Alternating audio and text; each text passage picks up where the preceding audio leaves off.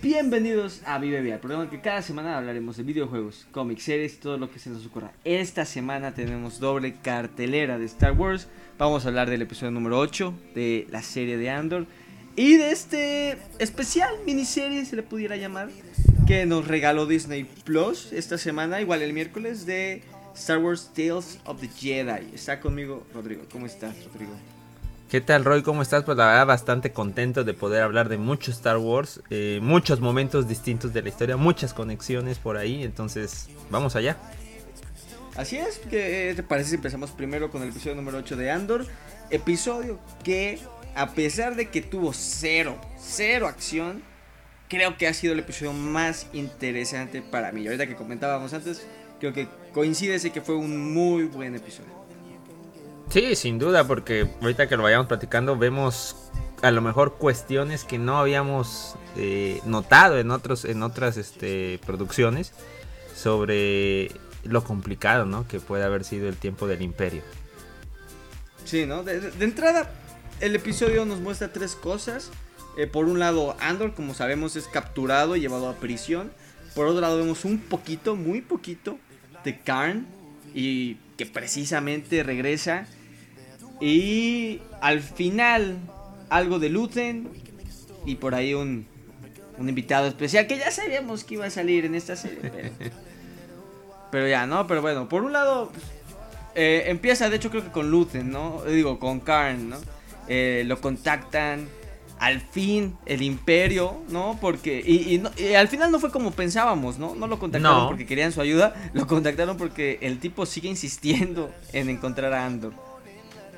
Sí, sí, la verdad es que, digo, sí se, sí se da el encuentro que, que vaticinábamos, pero pensábamos que iba a ser un poquito más de redención para nuestro compañero, pero hasta ahora no. Como bien dice, realmente pues se molestaron de, de ver que este cuate andaba, insiste, insiste, por ahí tratado de solicitar información.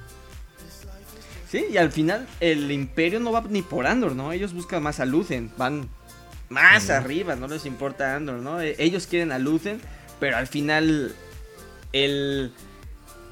Pues la relación que tiene Cassian con Luthen es lo que termina que Khan logre convencerlos un poquito de trabajar juntos, ¿no? Él buscando a Andor para vengarse, el Imperio buscando a Luthen porque saben que es el que está poniendo todas las piezas juntas para armar la rebelión.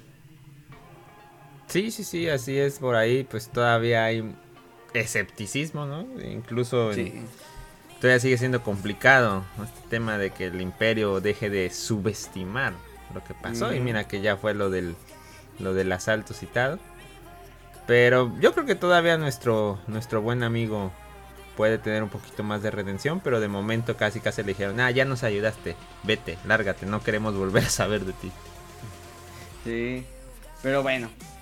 Ah, hablando ya de, de, toda la aventura que tiene Cassian en este, en este episodio, si hacían falta referencias de que el imperio son nazis espaciales, creo que aquí queda más claro que nunca, ¿no? De, entrada lo capturan y lo em, empiezan a separar en lo que, bueno, son prisiones, pero pues parecen mucho a los campos de concentración. Y Andor acaba en uno que se llama Narquina 5. Que da título al episodio, de hecho, ¿no? Sí, sí, sí. Y ya veremos que hay en Narquina 5. La verdad, a mí me gusta todo este tipo, no sé, es muy diferente, pero me acordó a Camino, ¿no? Pues, como mm. todo blanco. El ambiente, la atmósfera, sí, la, paleta de colores incluso. Sí, sí, Camino, sí, hasta cierto punto igual se sentía como una prisión, aunque bueno, obviamente era otro contexto. Pero tiene razón, es un buen rima, como dicen, de alguna manera. sí.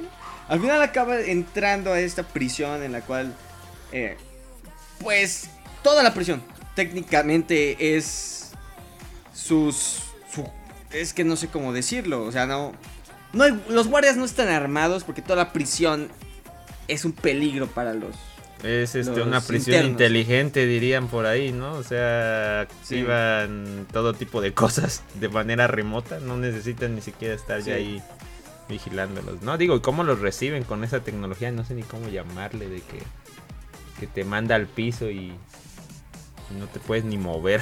Sí. Y al final yo creo que de aquí va a venir la, eh, la forma de escapar, ¿no? en algunos momentos de, de este episodio, como que yo siento que Cassian y nosotros que podíamos verlo, se ve que los mismos guardias están medio torpes, ¿no? Que dependen demasiado de la seguridad de la propia prisión, no tanto del entrenamiento o de qué tan bien organizados están los guardias, ¿no? Se ven un poco torpes, un poco ahí descuidados, entonces yo creo que por ahí va a venir pues la el eventual escape que sabemos que tiene que haber. Confiados de la tecnología, puede que les juegue checo, ¿no? Por ahí. No sé si igual viste la escena, bueno, si, si recuerdas la escena donde se están hablando dos personas a lo lejos con señas. ¿Crees que por ahí pudiera haber algo? Sí, también. yo, pensaba también hablar de esta escena más adelante, pero ya que te brincaste para, te brincaste para allá, sí. Yo creo que de ahí viene, yo creo que incluso el escape de prisión pudiera haber estado ya planeado desde antes que Andor llegara aquí. Mm, todavía no entra en confianza para que le digan. Bueno, pero sí, me salté por ahí la introducción, ¿no? Pero, pero este pudiera, pudiera. Organizado que hay por ahí. Sí, no, al, final del día, pues sí es una prisión donde viven con cierta calidad, la verdad, ¿no? Solo que mm. tienen que trabajar turnos de 8 horas, no es nada diferente a trabajar en la industria automotriz. Pero, pues sí, ¿no? Trabajar turnos de 8 horas armando algo. No sabemos qué arman. Lo más común que se ha escuchado es que pues a la estrella de la muerte, pero pues están armando unas piezas hexagonales de las cuales el imperio necesita demasiadas, porque son las que están armando. Día a día, día a día, y hacen que cada, por ejemplo, en, la zona donde le toca a Cassian, no sé, hay como siete equipos y cada uno hace Sí. Unas 10 al día, o sea, bueno, hasta compiten, ¿no? Porque al que vale va peor le castigan. Igual adelantándome un poco a, la introducción que le va a hacer nuestro buen amigo Andy Serkis. Exacto. Andy Serkis, que curioso, pues es Snoke. Sabemos que Snoke es completamente CGI. Pero, pues él es el, la cara detrás de Snoke. Pero bueno, no vemos su cara como Snoke. Pues sí, Andy Serkis, que termina siendo el líder de este eh, de esta sección en la que le toca estar a Cassian, en la cual se dividen en siete mesas, hay 49 personas por sección y compiten con las otras, con los otros siete pisos que hay, ¿no? Y al final, como dices, eh, compiten por básicamente comida decente y por no sufrir. Sí, sí, tampoco es el gran premio. Digo, obviamente nadie va a querer los azotes. Ya veíamos al principio cómo les iba. Y en ese tono nazista o como se le pueda llamar, bien dices, la comida y bebida está incluida en el lugar, en la prisión, pero obviamente no esperen necesariamente un gran sabor en la comida. ¿No? Y bueno, llega Cassian, conoce a su equipo, algo muy curioso que yo creo que poca gente se ha de haber dado cuenta, uno de sus compañeros, eh, de nombre Meshi, mm. pues adelantándonos a lo que seguramente va a pasar y porque ya vimos Rogue One, seguramente va a escapar con Andor y seguramente se va a unir a Andor en la rebelión porque ese mismo lo vemos como un personaje de en el background, en el fondo de Rogue One. Ah, ese es un buen detalle, yo no lo tenía, qué bueno que nos lo recuerdas. Va a haber un buen escape entonces seguramente. No, no es un personaje principal, creo que ni siquiera tiene diálogos en Rogue One, pero Está, es el mismo actor, es el mismo personaje. Entonces, bueno, conocemos el futuro de este Messi y que pues probablemente sea eh, quien ayude o quien escape junto con Cassian de esta prisión. Excelente.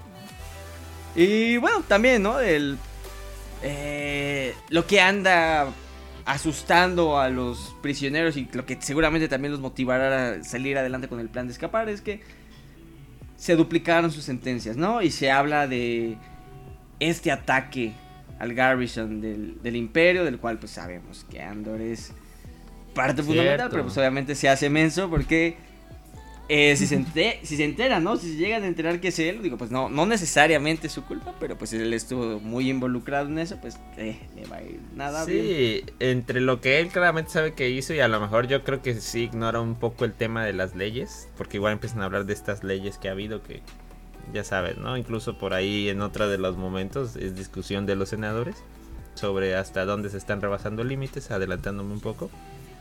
Pero pues en general él pues sí, adopta esa postura de mejor fingir demencia, ¿no? Para no no meterse en problemas, porque pues las cosas ahí a ellos no les está yendo nada bien con... Gracias al ataque, porque todo se desencadena en el ataque, como bien dices. Sí, no, pues son consecuencias del ataque que ellos hicieron en la primera mitad de la serie. Eh, pues por lo mismo, ¿no? Todas las sentencias de todos los presos han sido duplicadas. Eh, esto lo vemos, ¿no? También como están comentando esto, ¿no? En una plática con Mon Mothma y otros aristócratas de Star Wars. Eh, comentando, ¿no? Algunos en contra, otros a favor de que se dupliquen las, las sentencias. Pero bueno, vemos ahí a la otra parte del universo de Star Wars. Sí, ¿no? Y, la hija sigue pareciendo sospechosa. Ah, sí. Y bueno, y, también, ¿no? Ahí dan la explicación de que el matrimonio de Mon Mothma fue algo arreglado. Algo tradicion, tradicional de su planeta, raza, se me fue el nombre. ¿Sí? nombre que hemos visto antes. A los 16 años, entonces sí, mm, quién sabe. O sea, de por, de por sí se ve que no se llevan tan bien ahorita los esposos. Y pues tal vez nunca fue la idea que se llevaran bien, simplemente había que cumplir con esa tradición. Políticamente correcto, sí ya.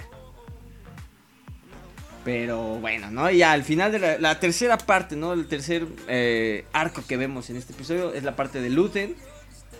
Quien, pues, por culpa de Clea, ¿no? Clea es la que le dice de que te estás como que te estás descuidando y decide cortar la comunicación con Vix. De por sí que ya se parecía, ya se nos veía sospechosa desde el episodio anterior. Aquí yo siento que algo trae. Híjole, no me digas que ya no confías en Clea. Yo no he sospechado de ah, ella, no pero sé, pues puedo asegurar este en qué vaya a acabar, ¿no? Claro. Al final terminan cortando la comunicación con Vix, eh, la cual es capturada por el Imperio porque hay cosas allá en Ferrix, ¿no? Hay, cositas. Todavía sí. Anda ahí Bell y, Cinta. Aunque Bell se va a ir, creo, ¿no? Y se va a quedar Cinta. Sí, y sigue, ¿no? es que no tiene ninguna pista de Andor estas pobres personas, ¿eh? Y sigue siendo invadido por el Imperio, pues la ciudad. Entonces, pues capturan a Vix, torturan a su amigo, no sabemos qué le van a hacer a ella, pero eh, estoy seguro que se arrepiente de no haber sido con Andor cuando tuvo chance. Seguramente, Digo, no sé si sepa que Andor fue a Cancún, pero pues es lo que esperan que les diga, ¿no? ya veremos, ya veremos.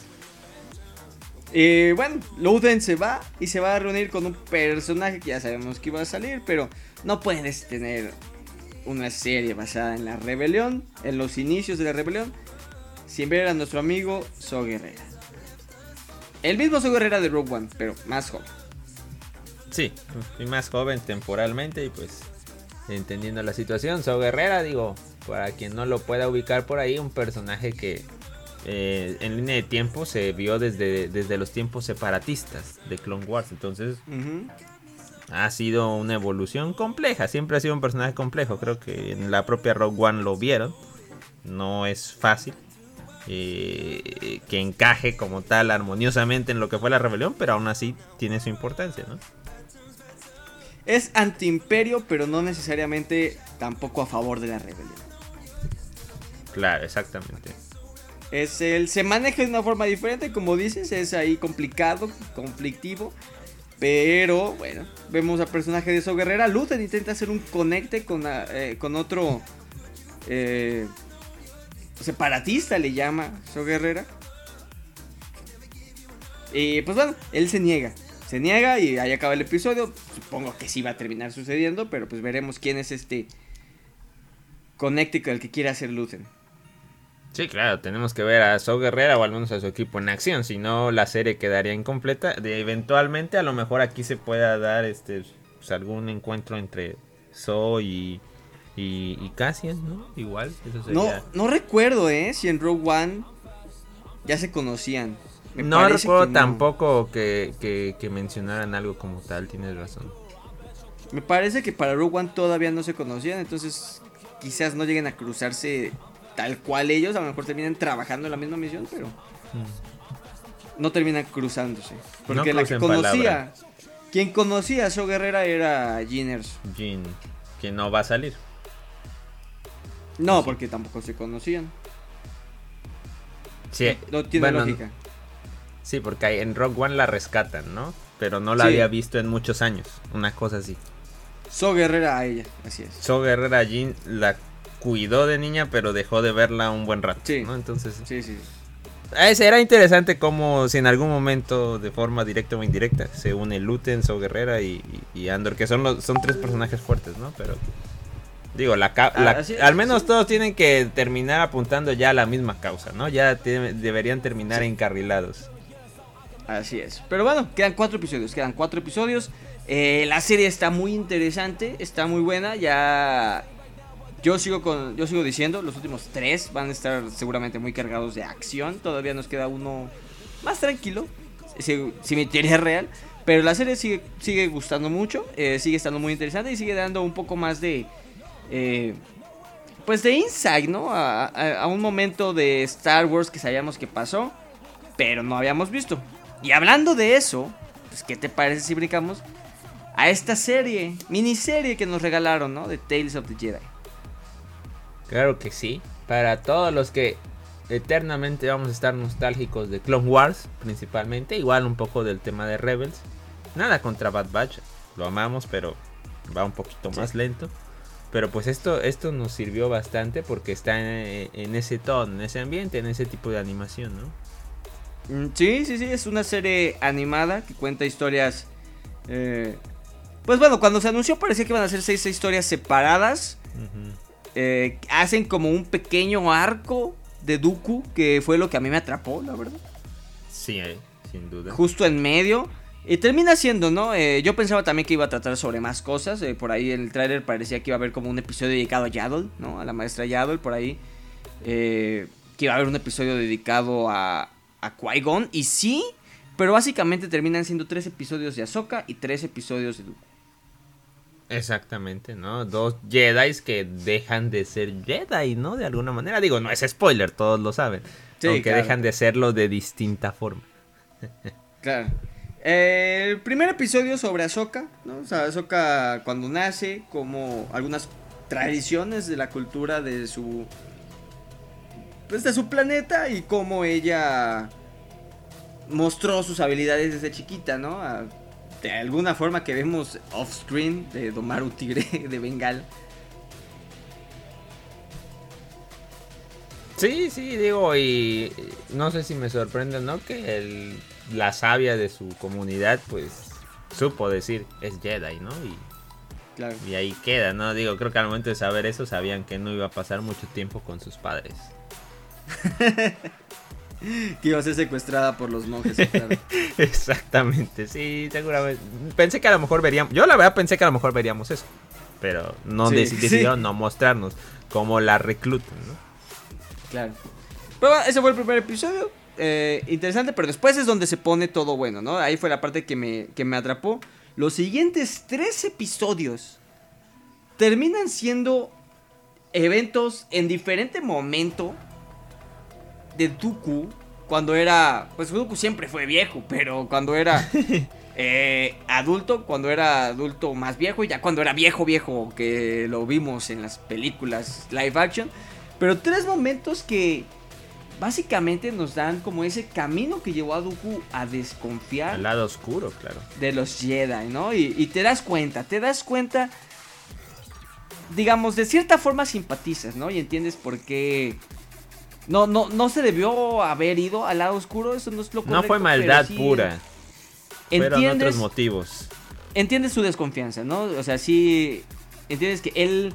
Y ya lo hemos visto, ¿no? De cómo también, ya viendo las películas y analizando la, la ideología Jedi, pues, tampoco estaba del todo bien. Y él fue uno de los que se dieron cuenta de eso, ¿no? Y empezó a dudar de ellos. Y eso fue lo que lo orilló a buscar.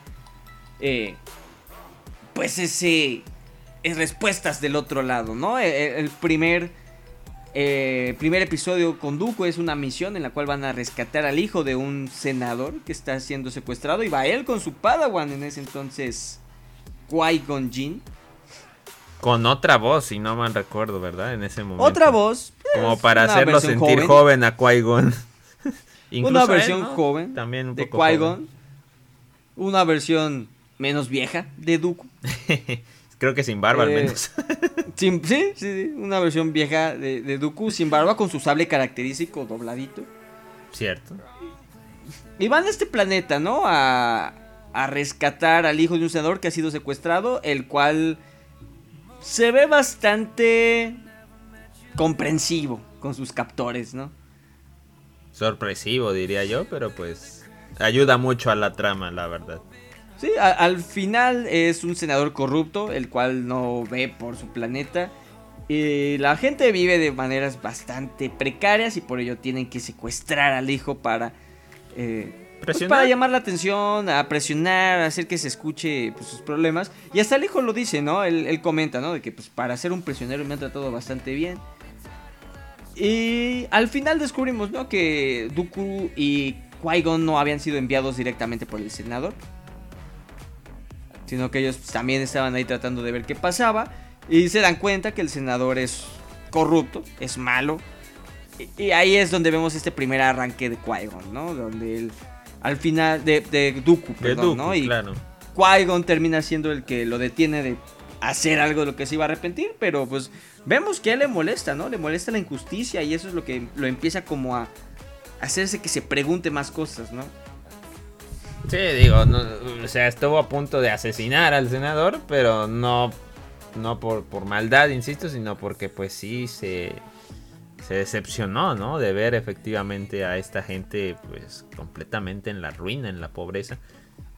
Pero termina, digamos que igual en ese momento todo termina, digamos, en paz, porque incluso le agradece a, su padawan Qui-Gon que lo haya detenido de cometer este una locura, por así decirlo, pero pues ahí queda el antecedente de ese arranque, ¿no?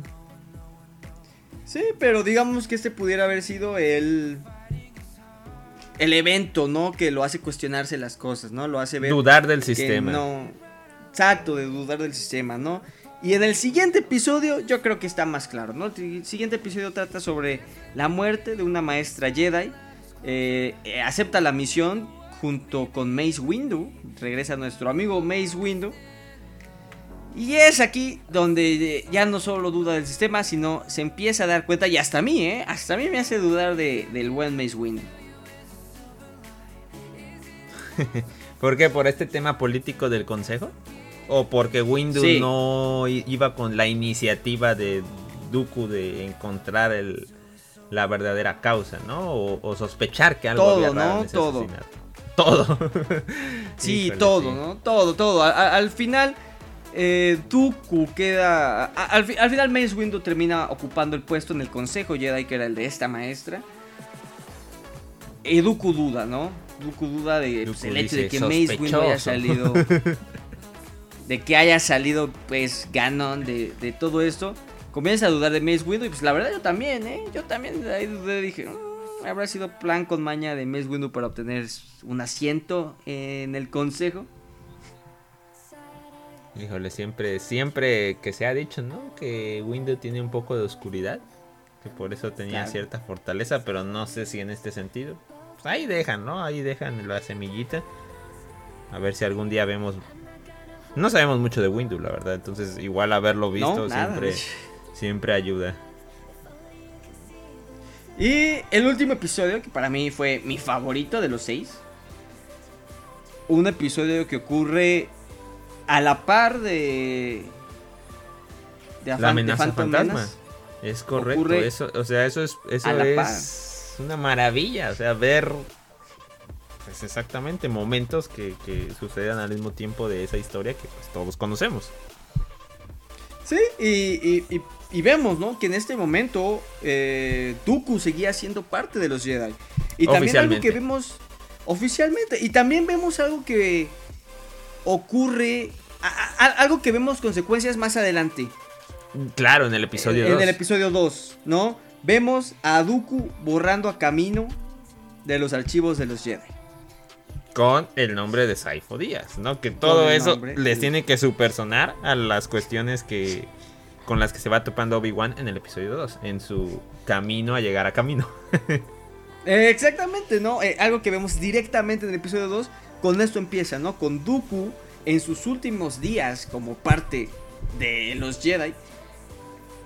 Eh, borra, entra a la base de datos y borra a camino de la base de datos, algo que vemos tal cual en el episodio 2 Y después vemos mucha interacción en este episodio con la maestra Yaddle, la cual no habíamos visto más que sentada en el fondo del Consejo Jedi. En el episodio 1 sabíamos que era del Consejo. Y en el episodio 2 sabíamos que ya no estaba en el consejo. Es prácticamente lo único que sabíamos, ¿no? Y siempre la atención que ha llamado por ser de la misma especie de Yoda. Pero hasta ahí, por fin, pues realmente vimos más de ella. Eh, y que a mí me agradó mucho, ¿eh? A mí me agradó mucho la maestra Yaddle. Al punto, pues ya vamos a hablar un poco más al final de su enfrentamiento. Pero creo que ella sí tenía la cabeza en donde tenía que estar. fue, fue suspicaz, ¿no? Le, digo, estuvo a punto de salvarnos de todo el problema. Casi lo sí, ¿no? Y, e, ella, digamos, haciendo lo que Dooku debió haber hecho, ¿no? Eh, dándose cuenta de la corrupción que hay dentro de, la, misma orden de los Jedi, pero, pues que el lado oscuro no es la, la respuesta tampoco. Sí, sí, sí, ¿no? Empieza a tener mucho diálogo con Dooku, porque incluso, bueno, hay que decirlo también, este encuentro que va a tener Dooku con Qui-Gon, y que obviamente es la última vez que se van a ver. Sí, sí, cierto, sí, cierto. Diálogo que, por cierto, es normal. Normal. No es, no está volteado, no habla como Yoda. Ah, claro, claro, claro. Sí, ese es otro detalle que igual decíamos hace unos minutos antes de empezar a grabar. Por ahí empezó. Ya, ya explicó el patrón Filoni. No he leído su explicación, no les voy a mentir, pero ya explicó por qué Yado habla de manera normal y no de la manera particular que habla Yoda. Igual ahí bromeamos. Si en algún momento escuchamos eh. hablar a Grogu, ¿cómo será que va a hablar? Sí, pues yo tampoco he visto la explicación de Filoni, pero pues pareciera que no es algo propio de la raza de Yoda hablar de esa manera. Es algo más de Yoda. Exacto, sí, quién sabe por qué cosas pasó Yoda. Pero pues ver a Qui-Gon antes de, antes de morir, en el momento en que no le creen lo del Sith. O sea, claramente algo que sucede en Amenaza Fantasma. Bueno, lo vemos, ¿no? Después de su encuentro. Lo vemos después de su encuentro con Darth Maul. Eh, algo que como dices, ¿no? No le creen, pero Dooku, siendo un doble agente, sabe a lo que se refería. Eh, y damos el brinco, damos el brinco a, al final de Amenaza Fantasma, y vemos que Dooku realmente quería a Qui-Gon, ¿no? Vemos a mm. Dooku molesto y triste por la muerte de Qui-Gon. Sí, no, y digo, Qui-Gon se fue sin. Bueno, en teoría se fue sin saber que, su maestro, pues, ya se iba al lado oscuro, ¿no? Dado los tiempos. Claro. Eh, y con esa molestia, Dooku va a reclamarle a, Palpatine y le reclama a Palpatine, ¿no? Diciéndole: ¿Cómo permitiste que Maul matara a Qui-Gon? incluso pensando que Qui-Gon pudiera ser un buen aliado para ellos. Sí, sí, claro, ¿no? Digo porque pues en teoría siempre Qui-Gon igual lo vimos algo rebelde, ¿no? Algo dudoso del sistema, aunque obviamente nunca se salió. Bueno, es que él tomó el camino del elegido, ¿no? Él tomó el camino de haber encontrado el elegido y bueno, bueno, ya sabemos lo que va a pasar después. Pero Yaddle obviamente eh, no se tragó las mentiras de Dooku y decidió ir a ver por su propia cuenta y entonces en ese momento yo dije, ya está muerta. Con todo respeto. Pues sí, eh, pues al final sí, pero antes de eso ella explica, ¿no? Que ella misma renuncia a su puesto en el consejo, porque ella también como Dooku se dio cuenta de que no... de que había algo chueco. Había cosas que se podían mejorar. Pero aún así fue a enfrentarlo. No lo fue a enfrentarlo le pide que se entregue. Eh, lamentablemente, habiendo visto el episodio 2 y 3, sabemos que no iba a suceder eso. Y Dooku termina desuscribiéndola de la vida. Exactamente, sí. Digo, un enfrentamiento que te puede recordar un poco al Dooku contra Yoda. ¿No? Del episodio 2. Digo, sí, de hecho, creo que ah, pues, el, escenario es muy parecido, ¿no? No sé si es hasta el mismo lugar. No recuerdo pero es bastante parecido. Así es. Pero bueno, ese para mí fue el mejor episodio de los seis. Sí, sí, sí. No, sí, absolutamente. Por todas las referencias que Ese episodio. Al episodio 1, al episodio 2, a lo que obviamente sabemos que va a pasar después con Duke. O sea, es el mejor. Sí, sí, sí. Esto fue lo que a mí me atrapó. Yo pensaba ver unos. Un par de episodios y después ir a hacer otras cosas, regresar y seguirlos viendo. Pero cuando vi que el siguiente episodio era de Dooku, pues dije, no, pues voy a seguirlo viendo. Y cuando vi que el cuarto otra vez, ya los, ya, me piqué, los terminé de ver todos en una sentada, que igual es muy fácil hacerlo, las, no están largos. Pero, pues el cuarto, el, son estos tres, ¿no? Que te hacen como un pequeño arco de Dooku así seguidito. Y regresamos a Soka, ¿no? Regresamos a Soka en su entrenamiento con, con Anakin. Que yo creo que este fue más un episodio, pues así, pues de nostalgia. Tampoco hubo mucho que agregar a la historia en este episodio, pero pues vemos a Anakin entrenando a Sokka con los con los clones, ¿no? El equipo de Rex. Eh, digo, siempre bonito ver a, Anakin, a, Rex, haber visto por ahí a Caleb, Kanan con su maestra, que no hablaron, pero pues ahí andaban. Eh, y sí, realmente aquí fue como para nada más eh, pues, ensalzar por ahí las habilidades de Ahsoka y después entender cómo cómo sobrevive a la Orden 66, ¿no? De alguna manera. Es la relación que nos conectan. Claro. El último episodio, ¿no? El último episodio en el cual Ahsoka, muy similar a lo que vemos de Obi-Wan en el primer episodio de su serie, escondida, eh, trabajando en una granja, eh, manteniendo un perfil bajo, pero pues un evento circunstancial hace que ella tenga que mostrar sus poderes para salvar a una persona y eso es lo que genera conflicto, ¿no? Hay un simpatizante de... Ay, ay, ay, siempre un del imperio simpatizando con el imperio, pero pues... ¿Cómo evitarlo? Claro. Y pues es él, ¿no? El que le cuesta que la descubran, pero termina... Termina pagando lo feo. Llega, llega a la cacería un inquisidor de un diseño bastante atractivo. Pero no va a poder con Ahsoka. No puede con Ahsoka. Y también, ¿no? Esas conexiones que estábamos viendo desde el episodio anterior a este, ¿no? En el cual eh, Ahsoka completa su entrenamiento y Anakin le dice, pues estás a salvo, siempre y cuando tengas un sable láser. Pues aquí no tenía su sable láser. Cierto. Y estaba contra un inquisidor. Y aún así logra, ¿no? Logra desarmarlo y también de suscribirlo de la vida. Mucho poder para la Jedi que ya no es Jedi. Para la guerrera que ya no quiere estar en la guerra. Aunque esto la hace volver. Volver en ese papel que en Rebels hemos podido ver que tomó. Un papel un poquito claro. diferente, ¿no? Al que hubiéramos creído. Pero finalmente pues va a decidir regresar al conflicto a través del contacto que aún tiene con el senador Organo, ¿no? Que siempre tiene que estar ahí presente también. Sí, lo que lo vemos al final del episodio, ¿no? También haciendo esa referencia eh, al inicio de este mismo episodio, ¿no? Donde se ven en la... Y vemos, ¿no? Que por cierto se nos pasó decirlo, que ella estaba presente en el funeral de... De Padme. Sí, sí, sí, una escena del episodio 3, nada más que obviamente entenderán por obvias razones porque en ese momento no enfocaron a Soka. claro. Pero sí, efectivamente, se terminan conectando algunos años después. Sí. Pero bueno, la verdad es que esta serie a mí me sorprendió para bien. No esperaba que estuviera tan buena. Eh, pues los episodios duran de menos de 20 minutos cada uno. O sea, creo que el más largo dura 16, 17 minutos. son episodios muy cortos. Son episodios que se pueden echar de una sentada. Y son episodios bastante, bastante entretenidos, la verdad. Sí, se aportan muchas cosas. Muchos mucha pues información de la historia que hemos conocido siempre Star Wars y e insisto en particular lo van a valorar pues obviamente si han visto las películas y las series animadas claro claro pero bueno eh, eso es todo no esta semana que nos regaló mucho Star Wars también ha sido una semana que nos regala eh, tráiler de Ant-Man entonces ha sido una muy buena semana ha habido muchas cosas que ver y pues nos estaremos escuchando la siguiente, ¿no? Para discutir de pues el siguiente episodio de Andor y a ver qué más cosas salen aquí durante la semana que también podamos discutir. Así es. De entrada, pues lo que nos deje Andor y pues ya veremos si se agrega algo más. Pero por ahora esto. Hasta luego. Gracias. Y gracias Henry Calvi por confirmar en tus redes sociales lo que todos queríamos.